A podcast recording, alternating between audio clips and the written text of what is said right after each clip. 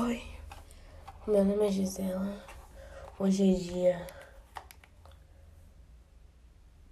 13 de março de 2022. Talvez eu nunca fiquei tanto tempo sem gravar um podcast. E eu não sei se isso é bom ou ruim. Porque ao mesmo tempo que estar longe daqui significa ser tão feliz. Já que quando eu tô super triste, eu tinha tanto para falar. Mas ao mesmo tempo nada é tão perfeito. E nem foi. E nem quer dizer que foi.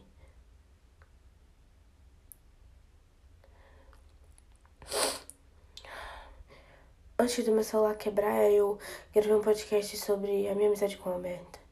Eu disse tudo, eu disse que me sentia atraída com ela, por ela.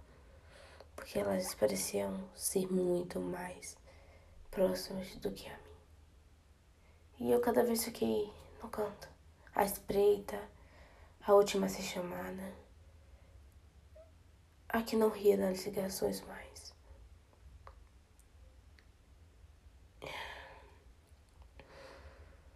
Eu tô cansada de falar onde chegou isso. Qual o caminho, quais decepções, o que elas disseram, o que elas me mostraram para eu chegar a essa conclusão. Só que faz uns três semanas que eu não falo com ela. E nem com ninguém na minha sala. Não que eu não falo, mas.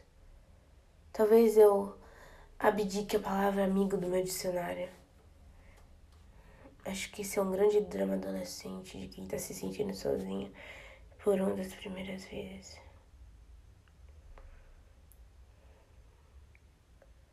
Eu esperei que eu aprendesse a ser sozinha assim.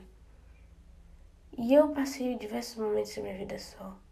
Pelo menos uns que eu estava rodeada de pessoas, mas isso não muda nada. Ser sozinha é algo sobre si e não sobre os outros. Nesse momento, eu me sinto na sala e não tenho ninguém para conversar. E eu tinha Enzo a gente tinha conversas agradáveis que partiam mais de mim do que dele. Mas logo depois de roubarem a minha cadeira, Enzo esqueceu da minha companhia, talvez porque ela não fosse tão importante para mim, para ele quanto era para mim. Eu falei, nossa, eu encontrei alguém que posso conversar na sala. Rainara Kimo, Passam direto. Acho que nem olham pro lado, talvez. E eu só espero a professora falar as risadas do grupo tão feliz que eles se tornaram. Pelo menos é o que parece.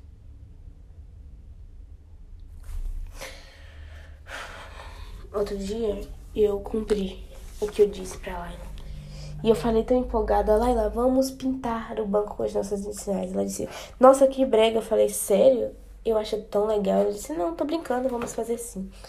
Mas eu sei que hoje isso seria esquecido por ela. E ontem eu escrevi um texto no escuro com uma flecha de luz apenas, em que eu escrevi tão rápida que eu nunca vi a minha letra ser tão pigmentada pela grafite. Eu não dei um título para ele, mas eu estou dando agora e vou lê-lo. Porque eu escrevi três textos enquanto estava sem celular. Mas agora eu nem escrevo e parece que nem sinto. Eu sinto, mas eu sinto muito menos. O título que eu pensei para esse texto é O banco é o único que restou. Aquilo que un... a, a única coisa que restou. Talvez.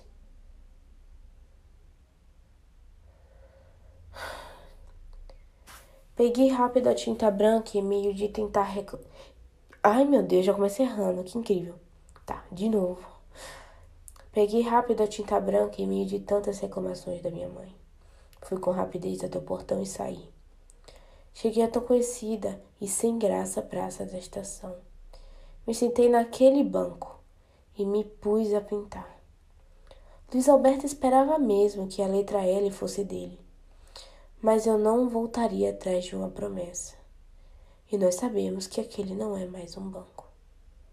Escreva esse texto às 16 horas, com a única fresta de luz que percorre no meu quarto. Eu forço a visão como eu queria que você forçasse a sua. Você perdeu a habilidade de me enxergar. Luiz disse que eu pintei aquilo para você ver e me chamar, e enfim voltarmos a nos falar. De novo e de novo. Eu disse a ele que estava enganado, mas a sua não resposta me deixou mais perdida. Me vendo a ser obrigada a te colocar em mais um fracasso na amizade. Eu não queria ter me acostumado, mas no passado eu demorei para te ter como amiga. Eu só queria que alguém ficasse, essa é a verdade. Quantas conversas a gente ainda vai precisar ter? Quantos solteiros? Quantos dramas? Talvez agora nenhum mais. A sua solução para tudo era tão a tão madura conversa. E para mim, se afastar e correr o mais longe possível era o mais eficaz.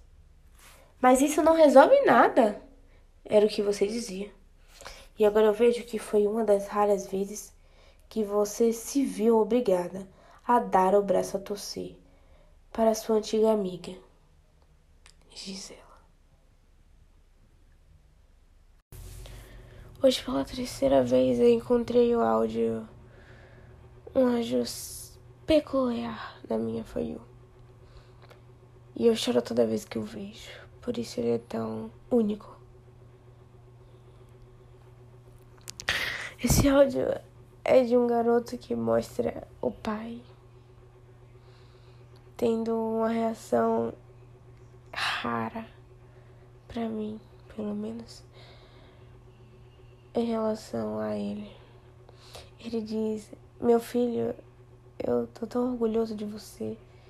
Você é orgulho da minha vida. Eu te amo. E ele repete isso várias vezes e ele faz questão de mostrar que isso é realmente concreto e real. Eu ouço muitas vezes e poderia ouvir milhares. Isso é como jogar na minha cara algo que eu nunca tive.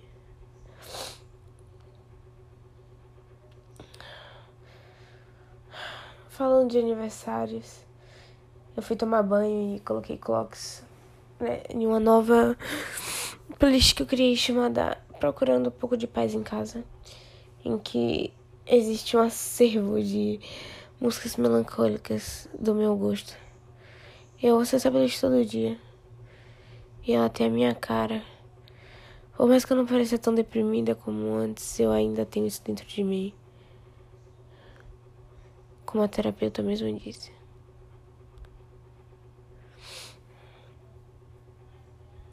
Hoje é uma quarta-feira que eu não tenho aula gota de paralisação e eu não quero nem ver Luiz. Eu só quero estar deitada em frente à minha janela do quarto, que é a única luz que percorre por ele.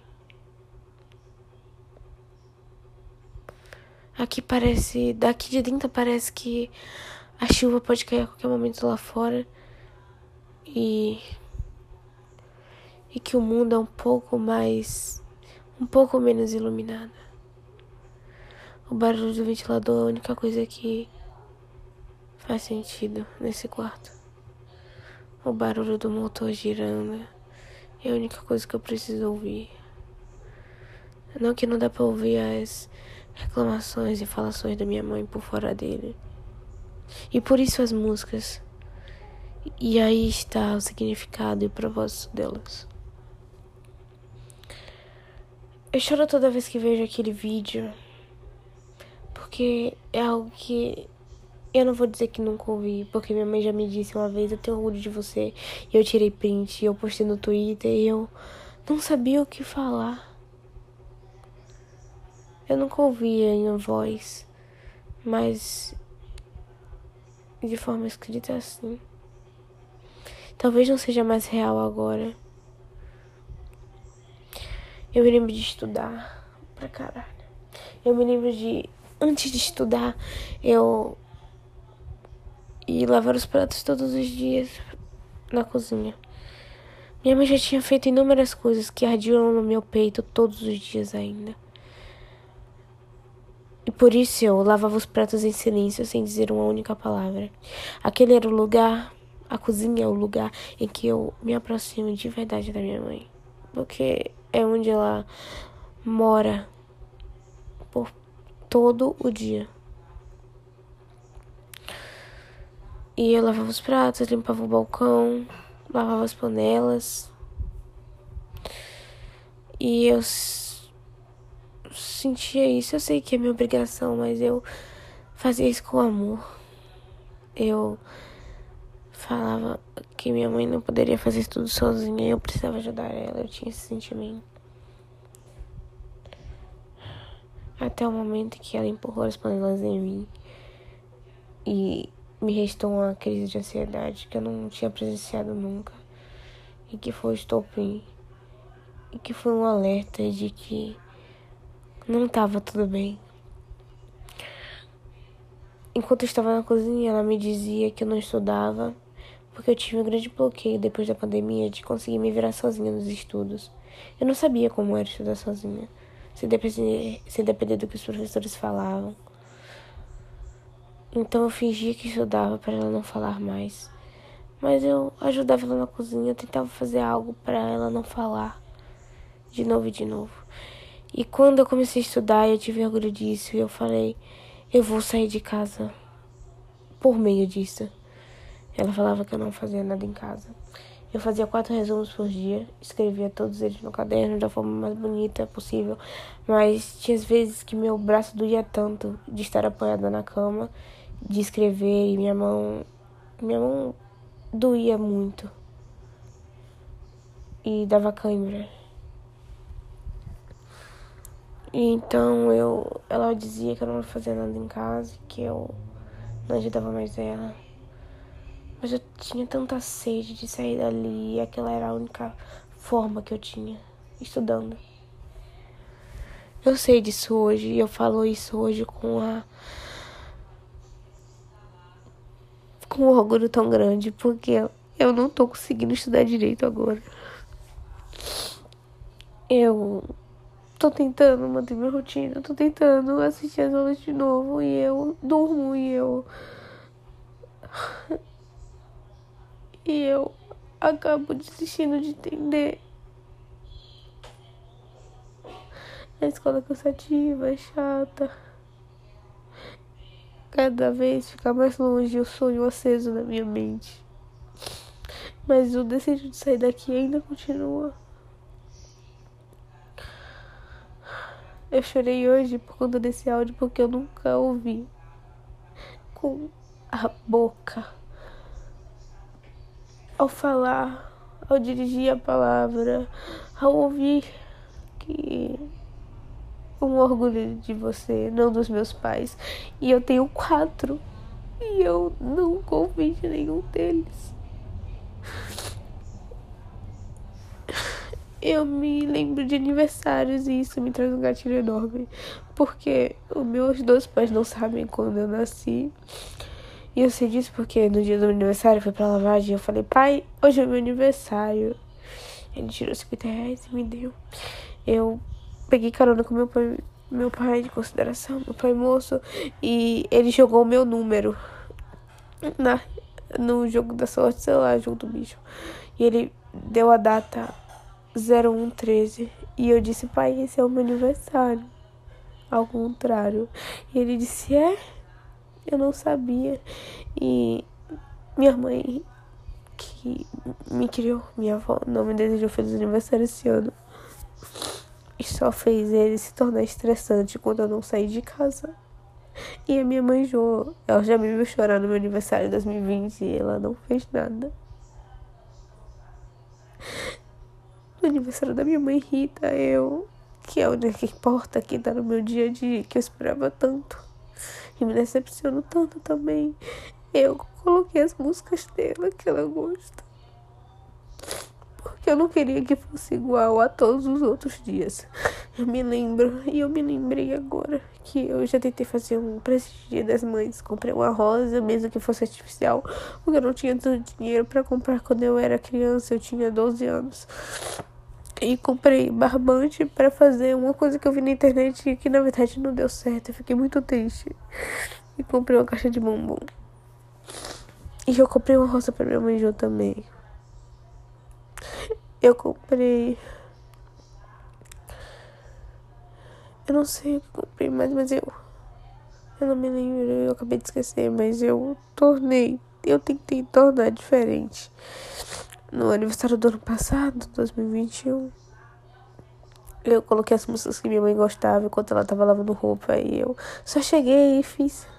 Depois eu coloquei na televisão e ela dançava e eu tenho um vídeo e eu só fiz que fosse diferente. E no meu ela só falou, só fez questão de mostrar quanto eu era um peso para ela, só porque ela costurou uma saia para mim. E não me desejou feliz aniversário. Ela não me deu um abraço naquele dia. Ela me deu no fim do dia. Ou não? Não lembro.